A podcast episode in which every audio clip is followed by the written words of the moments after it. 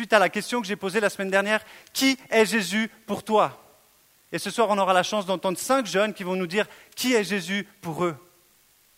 Et ce soir, j'aimerais introduire justement euh, cette soirée en vous parlant justement d'un thème qui pour moi représente aussi Jésus. Qui est Jésus?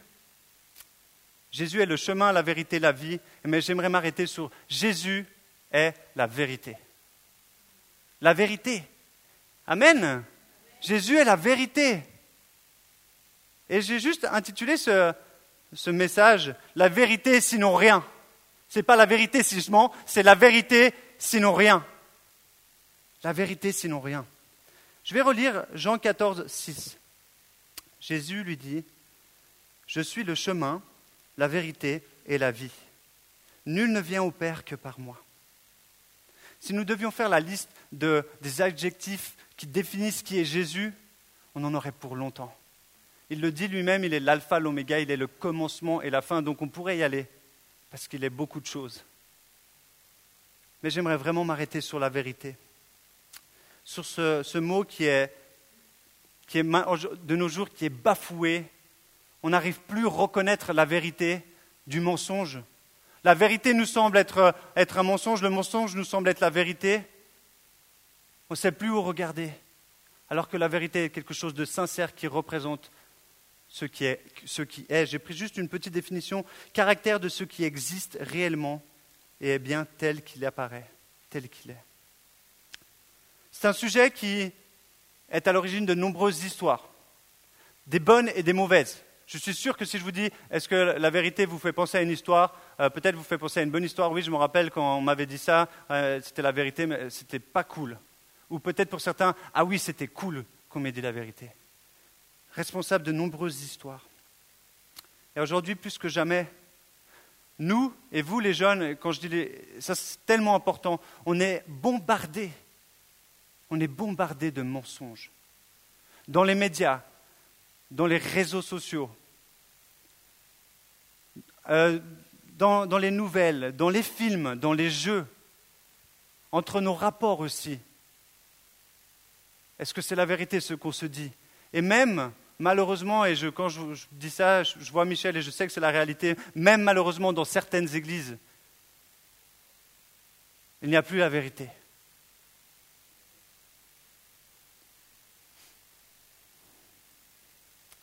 Il devient très difficile de discerner la vérité, de reconnaître la vérité.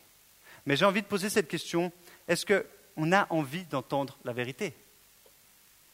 Est-ce qu'on a envie d'entendre la vérité? Est-ce que vous avez envie d'entendre la vérité? Qui a envie d'entendre la vérité ce soir? Levez la main, j'espère que vous allez tous la lever, sinon je vais vous la lever. Toi, tu as envie, lève-la bien haute.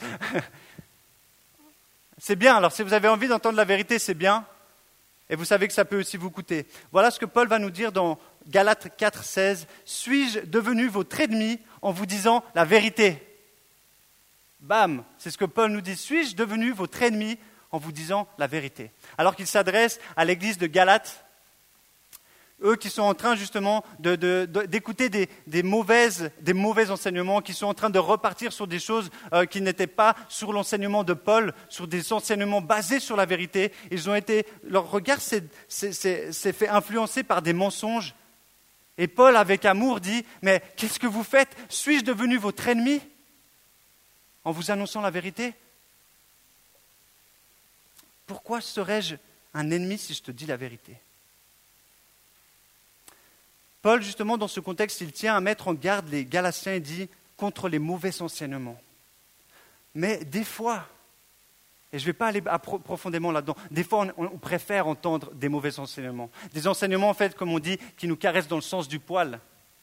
Des fois, on préfère. On dit non, non, c'est bon, j'ai entendu la vérité, euh, je n'ai pas trop envie de me positionner dans la vérité, je préfère entendre un truc plus cool. Ça, je préfère. Mais Paul, il dit non, non, moi, je préfère vous dire la vérité, quitte à devenir votre ennemi, parce que c'est plus important pour votre vie. Amen. Je ne sais pas si vous réalisez l'ampleur de ce que ça signifie de je suis prêt à être votre ennemi, mais je veux vous dire la vérité. Même si ça doit me coûter votre amitié. Et vous, lorsque vous êtes avec vos amis, est-ce que vous souhaitez qu'ils vous disent la vérité?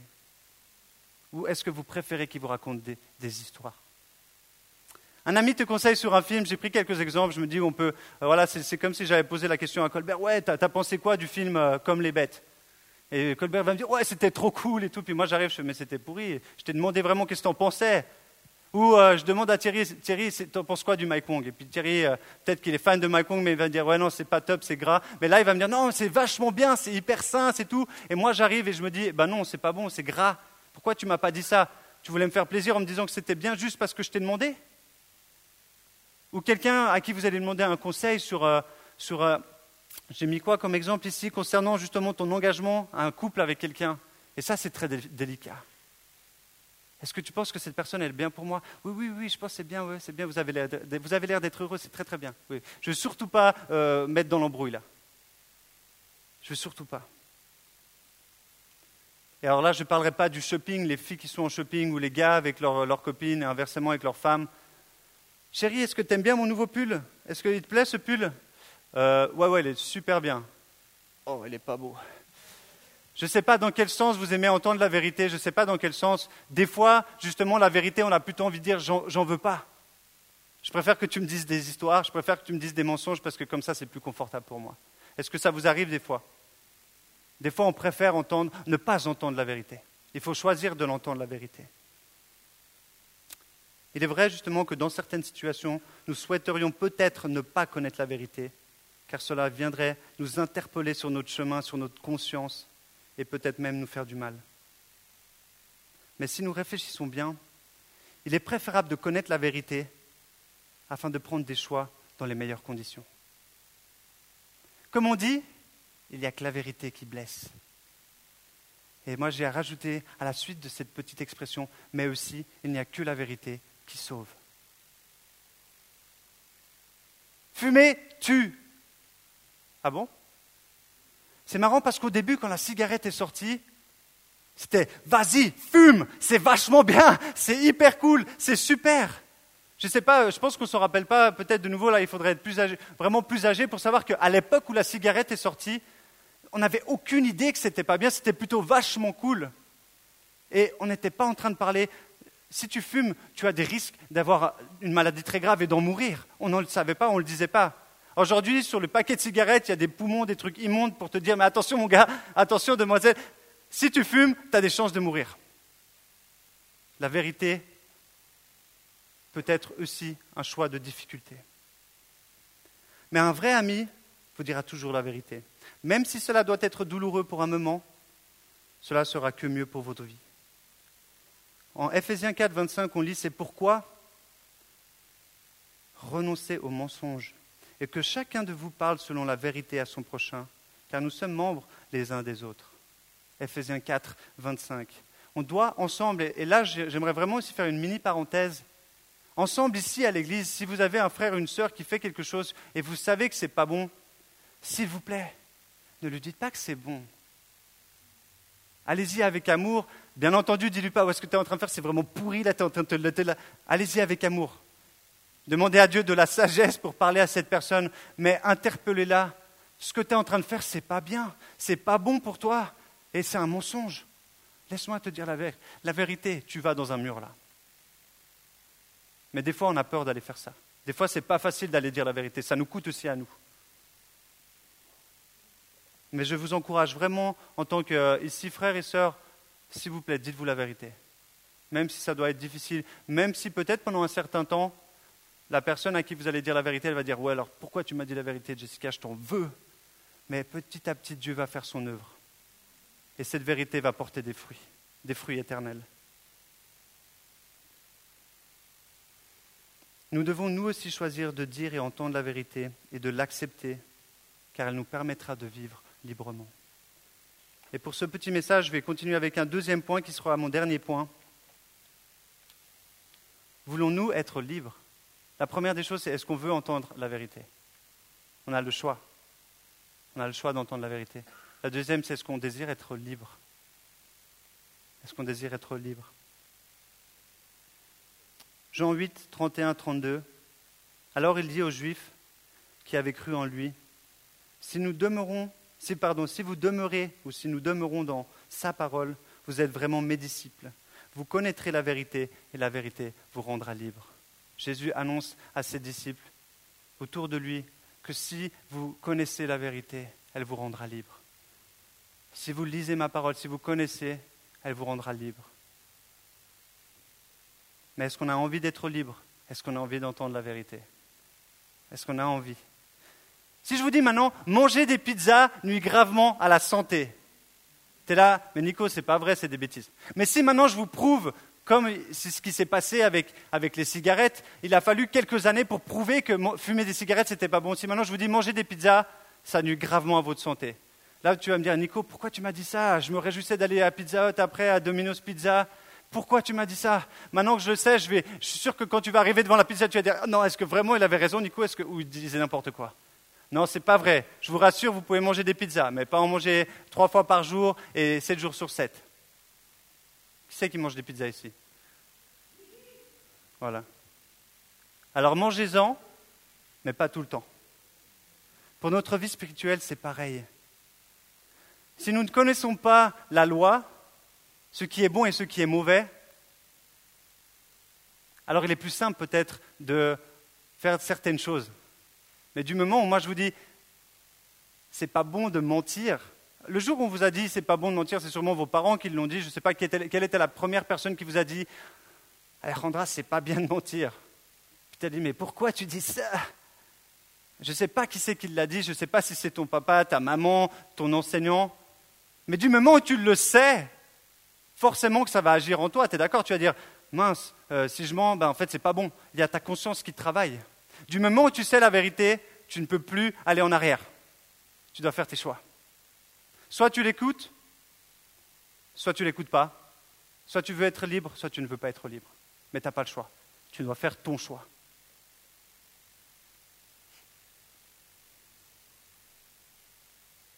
La vérité peut faire mal au premier abord, mais elle a pour but de nous rendre sincères, authentiques, dignes de confiance et surtout libres. quand j'étais plus jeune, j'aimerais juste vous témoigner justement que j'avais tendance à être, on dit, marseillais, mais j'étais plutôt un peu un, baratineur. Et euh, je m'étais inventé, comme quoi j'étais un grand saxophoniste, que je jouais beaucoup. Alors j'ai joué deux ans du saxo, mais je racontais un peu des histoires. Et j'ai commencé un mensonge qui est devenu de plus en plus difficile à maintenir. Je ne sais pas si ça vous est déjà arrivé, si certains se retrouvent dans ce que je dis, c'est quand tu commences avec un mensonge, tu dois pas oublier que ah, c'est ce que j'ai dit à Colbert, c'est ce que j'ai dit à Alejandra, c'est ce que j'ai dit à Jess, c'est ce que j'ai dit. Puis tu es là en fait, au, moment, où il y a Michel qui arrive, puis je lui dis ça, il me fait ah, mais c'est pas ce qu'ils m'ont dit. Ah mince, c'est pas ce que j'avais dit. Et en fait, tu es complètement perdu dans ton mensonge et tu finis par t'écraser. Je ne sais pas si c'est arrivé à quelqu'un, vous n'avez pas besoin de lever la main, mais c'est vraiment pas cool. On est complètement perdu par le mensonge manipulé, on est pris au piège. Parce qu'on ne sait plus s'en sortir. Moi, ça m'est arrivé, et j'ai dû dire à la fin, j'ai dû faire, excusez-moi, j'ai menti. Voilà, non, je joue au saxo, je ne suis pas très bon, mais voilà, je joue au saxo. Vous pouvez venir m'écouter. Bon, là, plus maintenant. Là, je joue plus au saxo. Ce qui est génial avec la vérité, c'est qu'elle nous donne la paix. Elle nous rend confiants dans ce que nous disons. Lorsque tu dis la vérité, tu as, la paix, parce que tu dis, bah, c'est la vérité.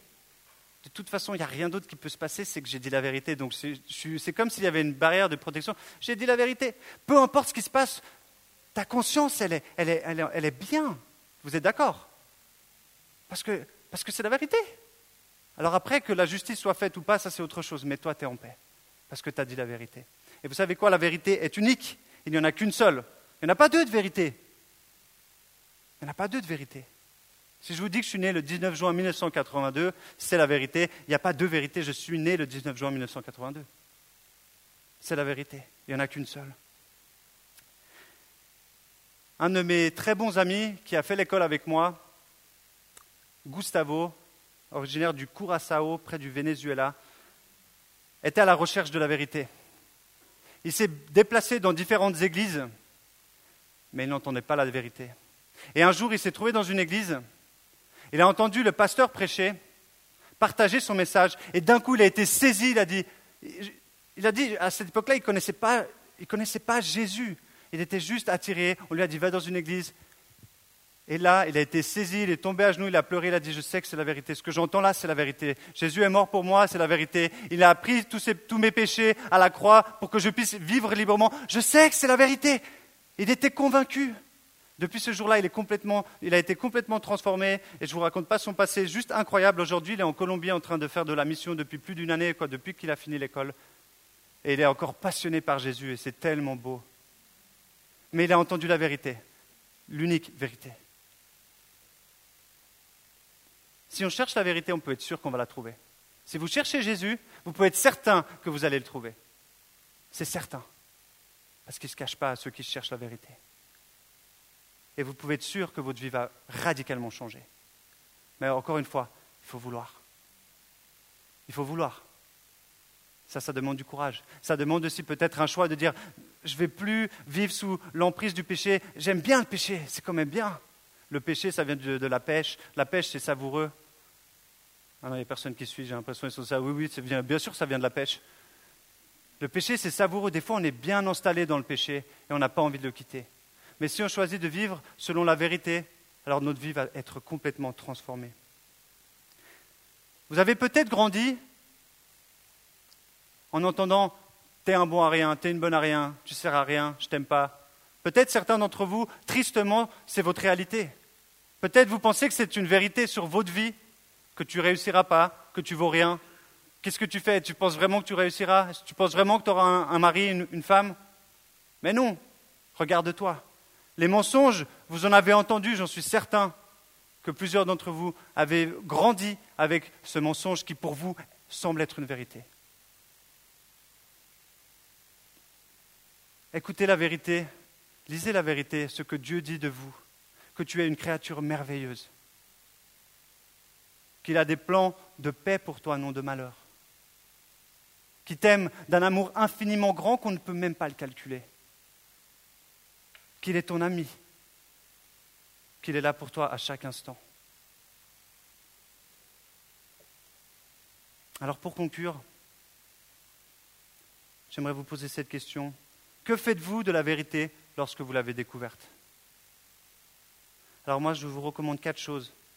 Croyez la vérité, si vous l'entendez. Pratiquez la vérité si vous l'avez reçue. N'est pas simplement intellect. La Bible nous dit lisez, comprenez, croyez, appliquez. Aime ton prochain. Ouais, je t'aime, Colbert. Euh, Nico, tu peux, tu peux venir m'aider Non, c'est bon, Colbert, je t'aime, mais ça va, je t'aime simplement. Non, pratiquez la vérité.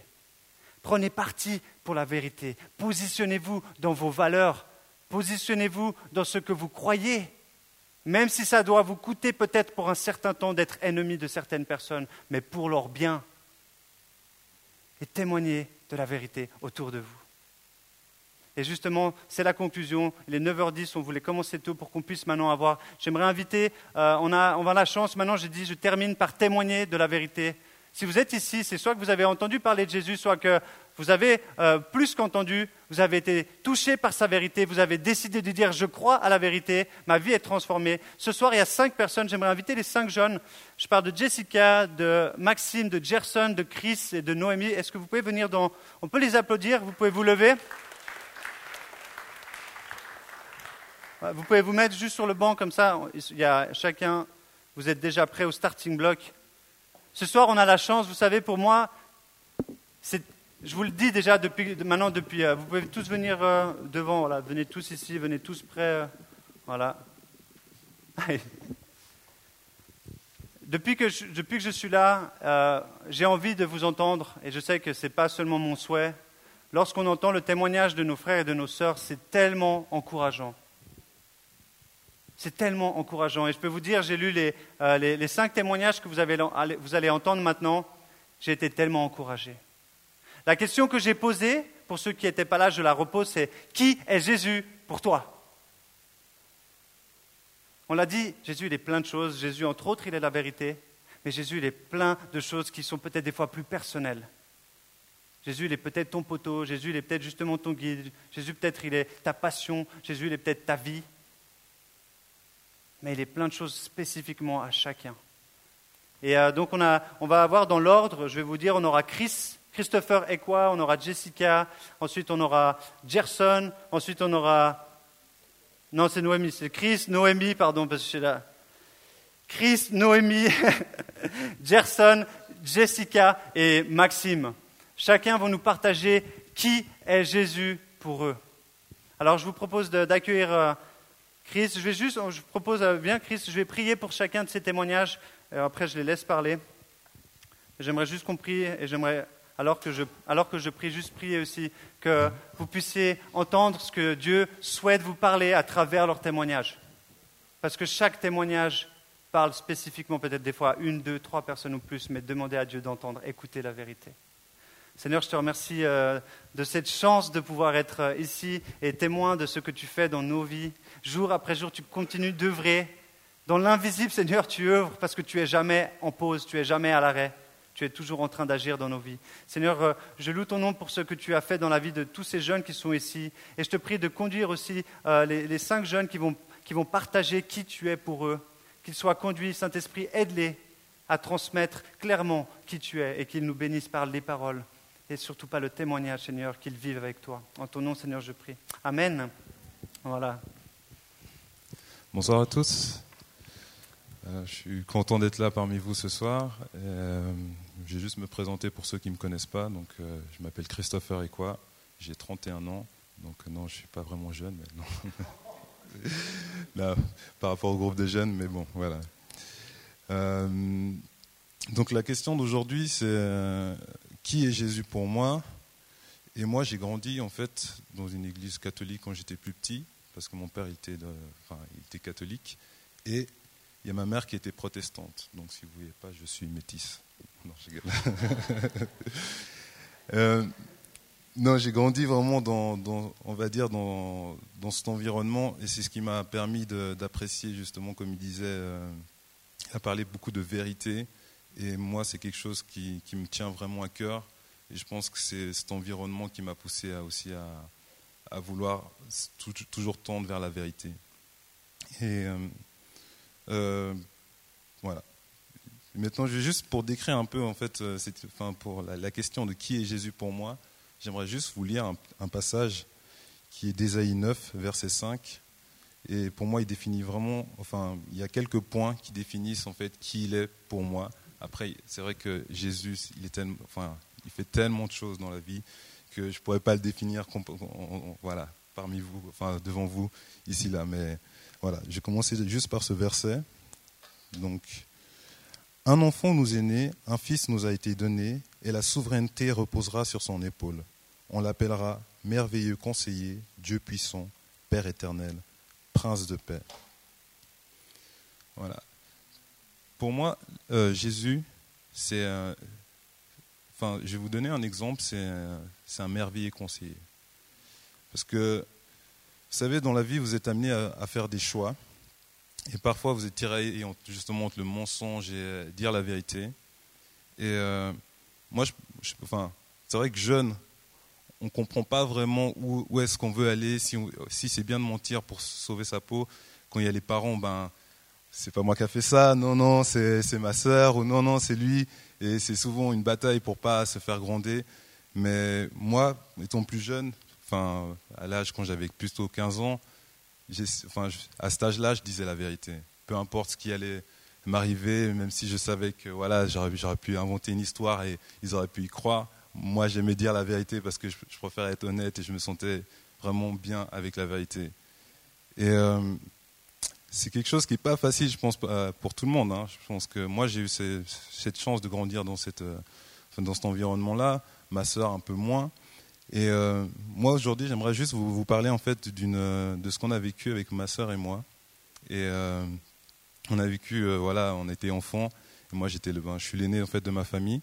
Et en tant que grand frère, en fait, quand on a les parents qui sont là, ils nous disent qu'il faut protéger les plus petits.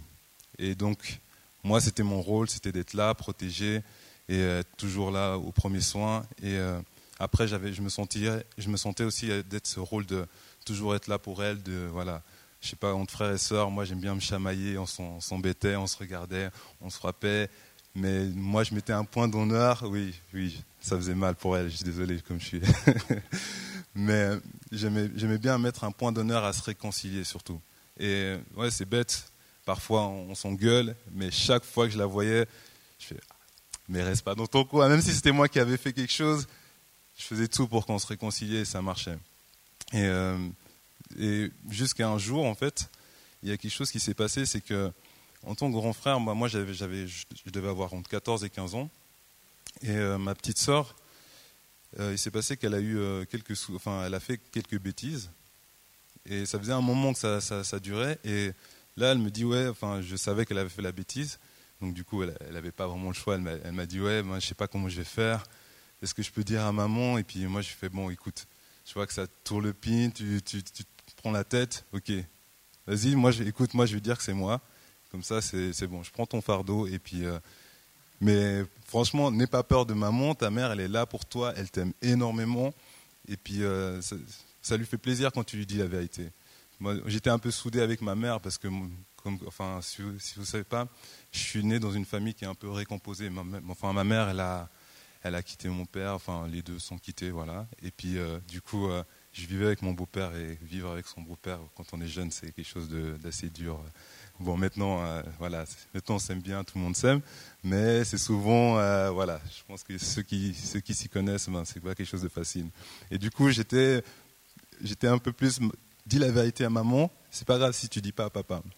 Et euh, du coup, je, je, disais, bah, écoute, il n'y a pas de souci, moi je prends, le, je prends le coche, mais franchement, la prochaine fois, dis la vérité. C'est simple, ça va pas te blesser, va pas te manger. C'est simple.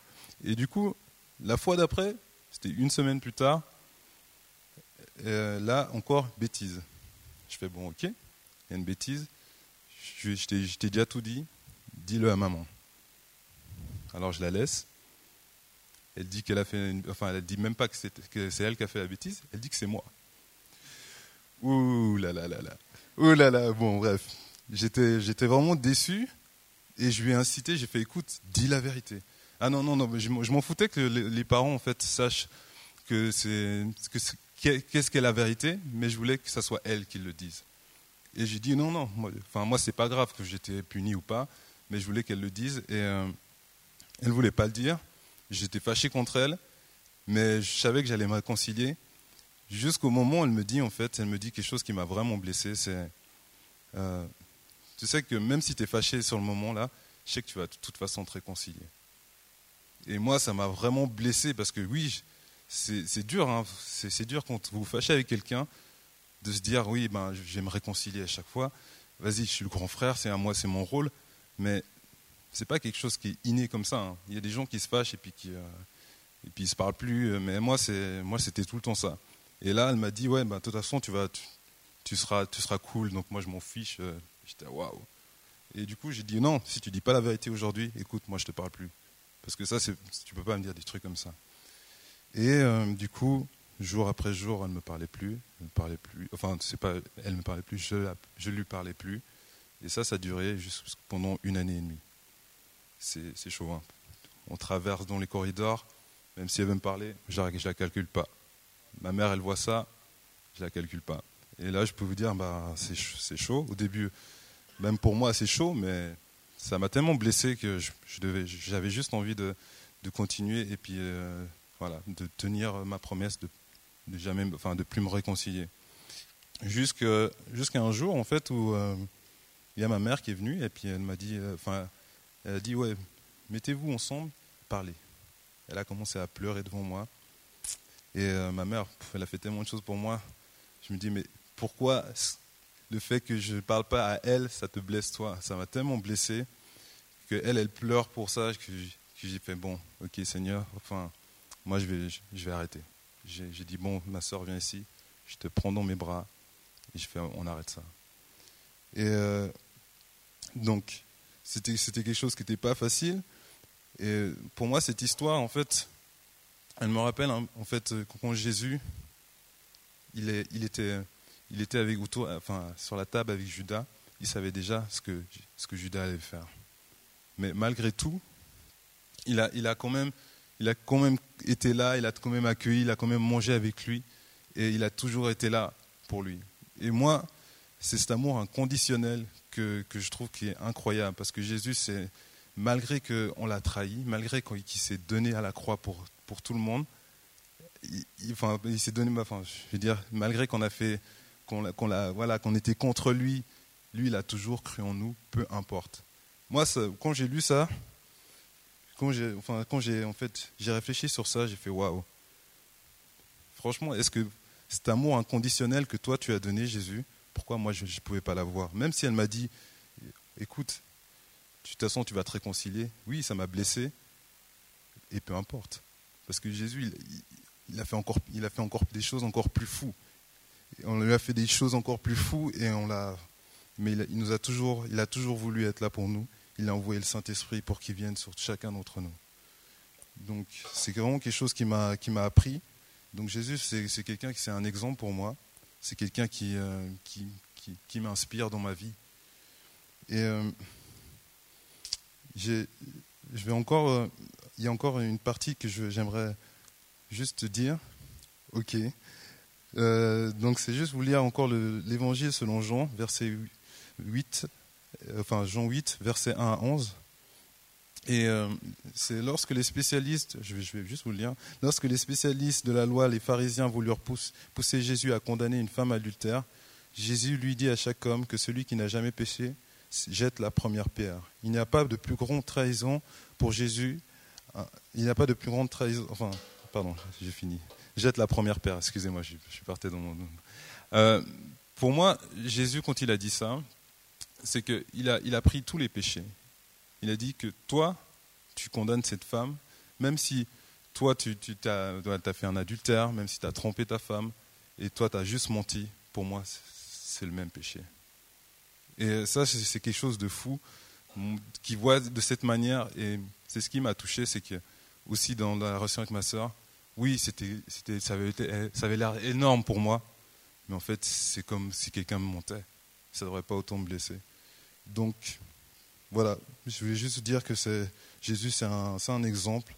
Et euh, à travers tout ce qu'il a fait, son amour inconditionnel, pour moi, c'est, c'est, quelqu'un qui, est, qui, qui, me guidera encore. C'est un père qui sera toujours là. Donc, quand il disait, enfin, quand je reviens à ces, ces quatre définitions de lui, merveilleux conseiller, ben, grâce à lui, il me conseille sur ma vie. Je peux, je peux vraiment me renseigner, regarder, voir, faire le parallèle avec ma vie c'est toujours un Père éternel parce qu'il est toujours là, il est fidèle. Alors que moi, voilà, j'ai lâché pour ma soeur, j'ai dit ouais non. Et c'est aussi un prince de paix parce qu'il veut la paix entre chacun d'entre nous. Soyez bénis.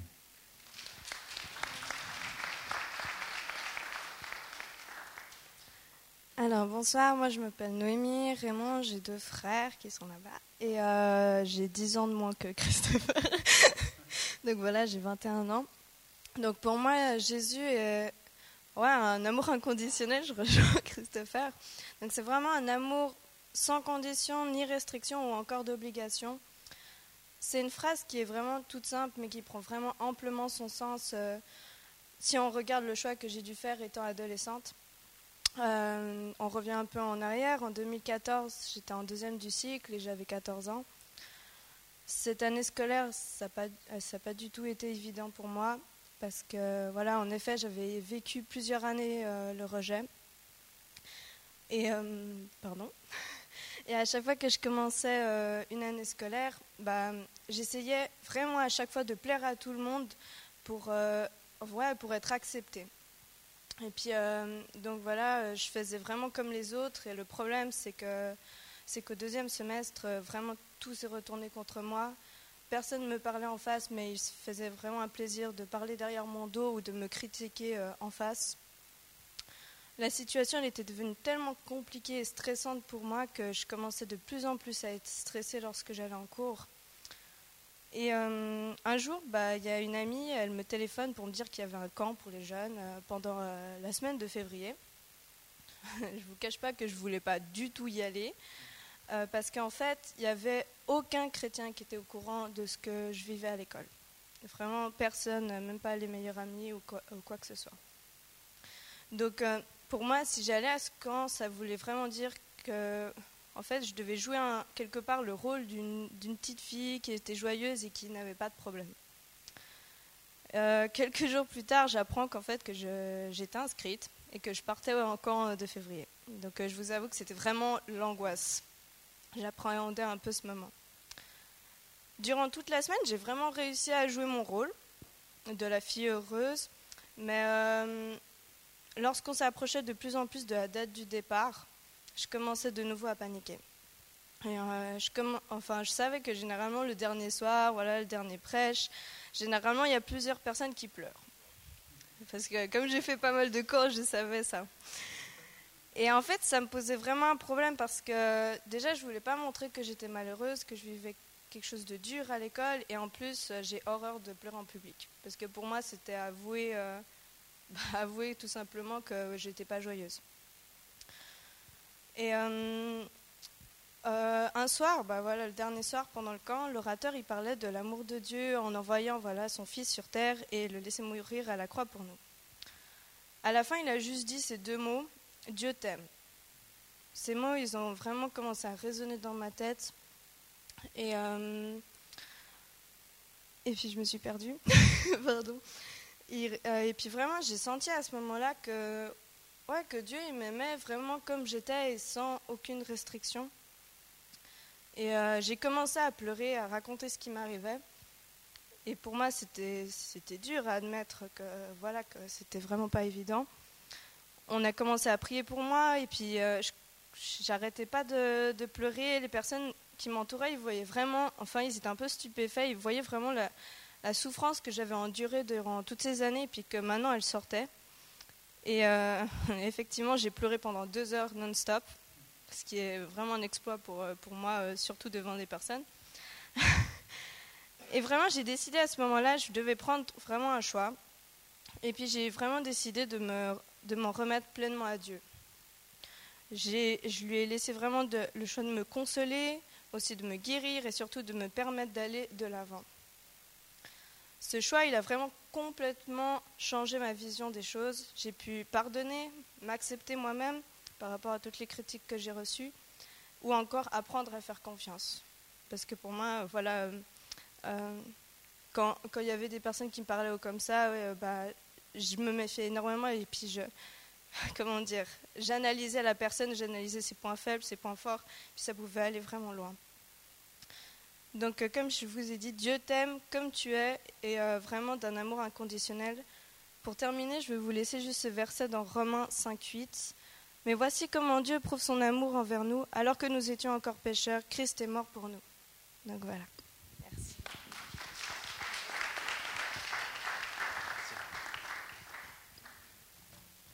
Euh, bonsoir à tous. je me présente, je m'appelle Gerson. J'habite à Annemasse, j'ai 19 ans et ça fait un an que je suis euh, à l'église de réveil. Et euh, voilà, donc euh, je vais vous expliquer qui est Jésus pour moi.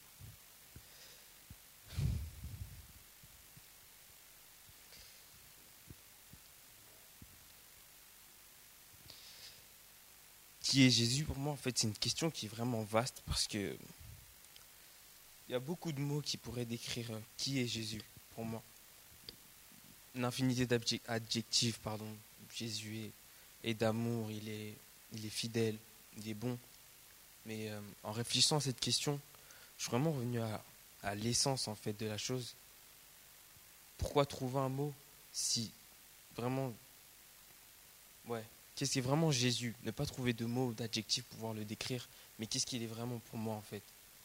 Et euh, j'ai lu, euh, j'ai lu un verset qui est Je te donnerai les clés du royaume des cieux. Euh, ce que tu liras sur la terre sera lié dans les cieux, et ce que tu délieras sur la terre sera dédié dans les cieux. Euh, Matthieu 16, 19. En fait, c'est un verset qui m'a vraiment interpellé parce que j'ai vraiment accroché sur le mot clé. Le mot clé, en fait, qui m'a permis en fait de, de me rendre compte que Jésus, c'était la clé de ma vie. Vraiment la clé. C'est la clé parce que, au sens propre comme au sens figuré, auparavant, je vais vous raconter un peu euh, mon histoire. Euh, je suis d'une famille de six, euh, de six membres et je suis le cadet. Et, je vis uniquement avec ma mère et, ma, ma soeur, celle qui me précède. Tous mes grands frères et sœurs euh, sont partis euh, du domicile euh, parental, ils sont partis à leur vie, ils ont des enfants, ils habitent au Portugal. Et je vis uniquement avec mon père, avec ma mère et, ma sœur parce que mon père, en fait, c'était quelqu'un de très ambitieux et que un jour, il a décidé, sans forcément consulter ma mère, de, de partir en fait et faire ses projets et de partir euh, au pays, mon pays natal, enfin mon pays d'origine qui est l'Angola. Et euh, du jour au lendemain, en fait, je me suis retrouvé comme euh, comme seul en fait, enfin dédié à, à moi-même, moi-même parce que j'étais petit et j'avais pas vraiment réussi à nouer des liens avec mon père. Et euh, excusez-moi, pardon. Pardon. J'étais petit, j'avais vraiment pas réussi encore à nouer des liens avec mon père. Mais la seule chose que je savais, c'est que je, me devais de, de rester fort, en fait, de rester fort. Parce que euh, mes, mes grands frères et mes sœurs, en fait, c'était des personnes hyper indépendantes. hyper indépendantes, en fait. Et euh, ils avaient vite quitté le domicile parental. Et ma mère, c'est quelqu'un qui, qui est, c'est vraiment une maman poule, en fait. Elle a vraiment tout donné pour ses enfants. Je vis aussi, enfin, je suis issu d'une famille recomposée, donc j'ai des frères et sœurs de papa différents. Mais c'est vraiment une mère qui a vraiment voulu le meilleur pour ses enfants. Et je me suis vraiment retrouvé, en fait, seul, et, enfin, seul, sans, sans papa, en fait. Sans papa, je savais pas ce que c'était d'avoir un père. Et euh, je me souviens, de la seule chose que ma mère me disait, c'est que, elle me disait, j'avais, j'avais, j'avais 10 ans. Elle me disait, euh, mon fils, euh, maintenant tu es l'homme de la maison et tu dois, tu dois, tu dois veiller sur nous. Et j'avais 10 ans, je savais pas ce que c'était vraiment de veiller sur quelqu'un. Et tout ce que je savais, c'était que je devais, je devais être le meilleur. Je devais être le meilleur pour pouvoir, pour pouvoir montrer à ma mère que en fait, en étant comme je suis, je pouvais réussir à, à la rendre heureuse en fait. Et j'ai grandi comme ça, j'ai grandi comme ça, toujours euh, vouloir euh, rendre ma mère heureuse, toujours être là. On est passé par des périodes assez difficiles, assez difficiles. euh, À la maison, c'était dur, mais j'étais toujours euh, là pour pouvoir, pour pouvoir la, la rendre heureuse, toujours la rendre heureuse. Et quand mon père, quand mon père est revenu un jour, j'avais, j'avais 15 ans par là. On était tous à la maison et ma mère, elle a la porte et elle a vu un homme. Elle a dit, je vous connais pas, monsieur. Et euh, elle a refermé la porte. Elle est venue nous appeler dans la chambre. Elle a demandé si on attendait quelqu'un et on lui a dit que non. Et la personne a refrappé à la porte et elle a ouvert la porte et elle a dit Monsieur, vous êtes trompé de- d'endroit. et euh, il lui a dit Non, c'est moi. Et ma mère a dit Mais vous êtes qui? Je vous connais pas. Et euh, elle a dit bah, C'est moi, c'est moi, Alberto, c'est ton mari. Et elle était sans voix en fait. Elle nous a appelés, on est venu le voir. Et moi-même j'étais sans voix, je savais pas quoi dire. Et jusqu'à ce jour, euh, j'en ai voulu, j'en ai vraiment voulu parce que il s'est engagé en fait, il s'est engagé à aimer une femme et euh, du jour au lendemain il l'a laissé. Il l'a laissé. Moi je je comprenais, j'ai jamais compris pourquoi en fait, j'ai jamais eu l'occasion de pouvoir lui demander pourquoi. Et euh, en fait, Jésus, pour moi, ça a vraiment été la clé de beaucoup de situations quand j'étais dans cette période-là parce que je me retrouvais face à beaucoup de beaucoup de portes. J'avais beaucoup de questions, je savais pas comment comment pouvoir passer ces portes-là en fait. Et cette année, enfin l'année 2016, elle a vraiment été pour moi la meilleure comme la pire parce que j'ai vraiment réussi à pouvoir en une année vraiment réussir à, avoir les clés pour comprendre énormément de choses dans ma vie. Et euh, de mon propre témoignage, je peux vraiment vous dire que Jésus, même si, on, même si vous vous sentez seul ou quoi que ce soit, même si vous ne pouvez pas être le meilleur sans lui, enfin, pour moi, j'ai jamais été aussi, jamais autant la force de pouvoir dire aux gens à quel point je les aimais ou enfin, je savais pas c'était quoi, mais maintenant je sais parce que je sais que qui m'aime et il est fidèle et euh, voilà. Merci.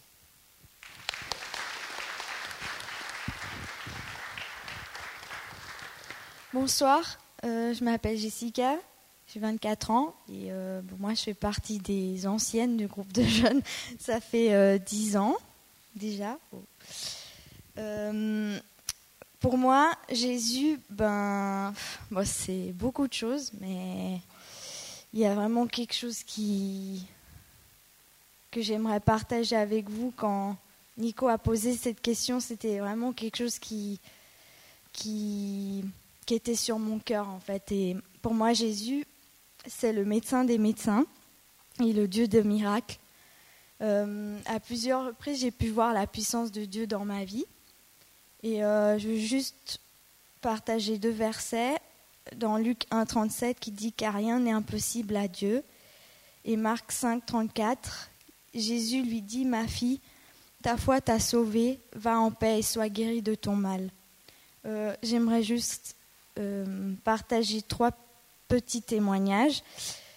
Euh, le premier, c'était euh, un jour j'ai eu une dépression euh, et je ne voulais plus manger, je pouvais plus manger et je voulais plus sortir. J'avais vraiment perdu ma joie de vivre, mais en même temps, je me battais par mes propres forces. Et plus je faisais ça, plus mon état s'empirait. Et euh, je savais que Jésus était là, mais je ne voulais pas de son aide. Et euh, j'avais perdu 10 kilos en un an, jusqu'au jour où, j'ai lâché prise et, j'ai demandé à Dieu de me libérer. Et après ce jour, j'ai vraiment recommencé à manger et, j'ai retrouvé ma joie et ma raison de vivre. Et euh, j'ai vraiment pu réaliser à, à partir de ce jour que, que sans lui, je ne vis pas, mais je survis en fait. Euh, deuxième témoignage, c'est je porte des lunettes depuis mes 6 ans et euh, ma, myopie, ma, myopie, était vraiment euh, mauvais, enfin vraiment vilaine, c'était vilaine et, ouais, c'était vraiment euh, assez violent. Et un jour, lors d'un contrôle, mon ophtalmo fut surprise de voir que ma vue s'améliorait avec l'âge, alors que normalement, avec la croissance, elle est censée euh, empirer. Et euh, elle ne comprenait pas en fait pourquoi, comment c'était possible. Et euh, elle est toujours étonnée à l'heure actuelle à chaque fois que je vais faire un contrôle. Mais moi, je sais pourquoi, parce que je connais le médecin des médecins.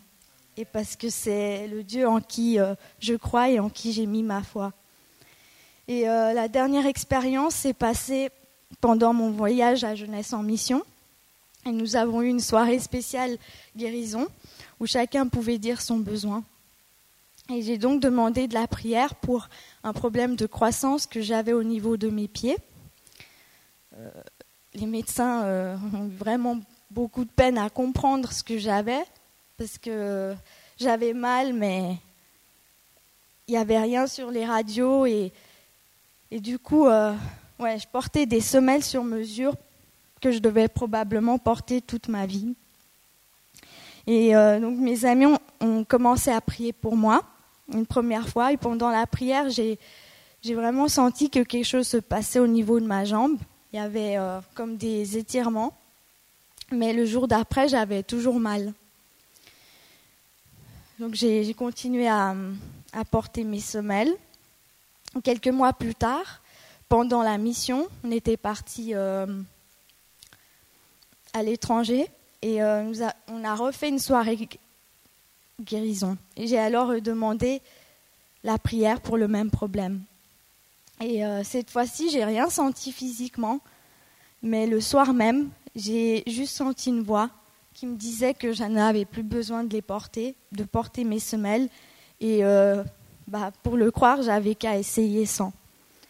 C'est ce que j'ai fait le lendemain et euh, je n'ai eu plus aucune douleur depuis ce jour-là.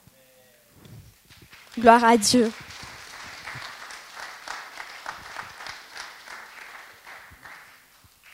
Bonsoir à tous.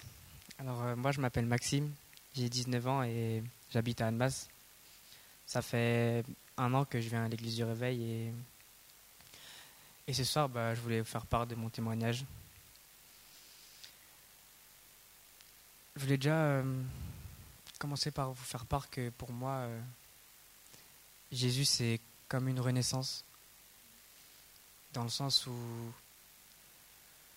dans ma vie, j'ai toujours, euh, toujours voulu ouais, faire comme les autres, essayer de plaire, essayer de, ouais, de bah, faire comme mon entourage, parce que je voyais tout le monde faire ça, donc bah, je me disais pourquoi pas moi.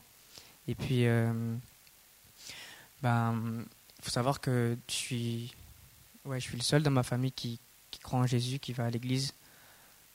Enfin, en ce moment même, parce que ma maman, elle allait euh, à l'église catholique quand elle était plus jeune, mais elle a arrêté d'aller euh, après, après la mort de sa grand-mère. Et du coup, euh, ouais, pour moi, c'est, c'est aussi dur aussi à vivre au quotidien, de savoir que bah, y a, je suis le seul dans ma famille qui, croit en Jésus et qui va, aller, qui va à l'église tous les vendredis ça a été dur pendant longtemps pour moi parce que j'ai caché ça un peu à mes parents, comme quoi bah, le vendredi j'allais à l'église. Et puis bah il n'y a pas si longtemps que ça, bah, grâce à Jésus, il m'a donné la force à pouvoir euh, ouais, simplement parler à mes parents et leur dire euh, que bah j'allais à l'église tous les vendredis et puis euh, ça m'a permis aussi de, de m'ouvrir à mes parents. Parce que j'ai, j'ai jamais vraiment parlé de moi, de ma vie à mes parents. Enfin, je faisais ma petite vie pendant que bah, ils me voyaient tous les jours. Voilà, j'allais à l'école, je rentrais, je sortais, je rentrais à l'école, je rentrais, je sortais. Et puis euh, voilà, enfin, je parlais pas forcément à mes parents. Et puis euh, il y a, a peut-être un mois et demi, deux mois de ça, bah, j'ai j'ai réussi à trouver la force pour euh, bah, dire à mes parents bah ouais j'ai besoin de vous parler. Et puis ben j'ai j'ai commencé bah, par pleurer toutes mes larmes que j'avais enfin depuis tout ce temps. Et puis euh, mes parents bah ils comprenaient pas ils pensaient que j'avais quelque chose de grave que ouais il m'était arrivé quelque chose de, de, très grave et puis bah ils se sont mis à pleurer avec moi et puis bah déjà, j'ai juste commencé par leur dire que, que bah, je les aimais. Parce que c'était quelque chose que j'arrivais pas à dire.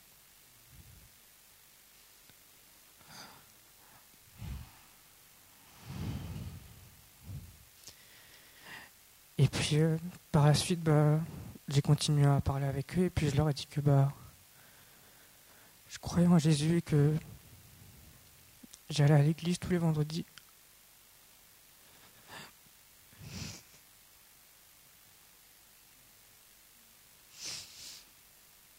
Et puis euh, c'était vraiment dur pour moi. Euh, j'appréhendais vraiment leur réaction.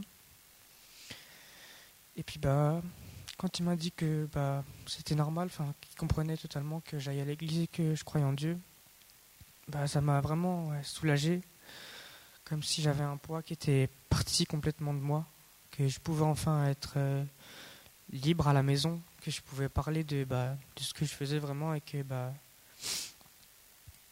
je pouvais ne plus avoir honte de parler de ce que je faisais et que, et que je croyais en Jésus. Et puis bah depuis ce jour-là, bah c'est comme si ouais j'avais comme si j'avais une preuve que Jésus existait et qu'il pouvait faire des miracles dans nos vies. Et ouais depuis ce jour-là, euh, c'est comme si enfin euh, je marchais droit et que je pouvais que je pouvais compter sur quelqu'un et que je pouvais tout le temps me confier, parler de, ouais, tout le temps être, euh, être bien, que je pouvais déverser tous mes fardeaux, tout ce que j'avais sur le cœur. Et, et ouais, enfin, juste euh, faire part que ça fait un an que je connais Jésus et ça fait un an que je viens dans cette église. Et ça fait un an que bah, que je vis. Ça fait comme si ouais, enfin je respirais une bonne air et que je pouvais ouais, sourire à la vie et, et vivre ma vie comme j'avais envie de la vivre. Donc voilà, c'était ce que je voulais vous faire part ce soir. Merci.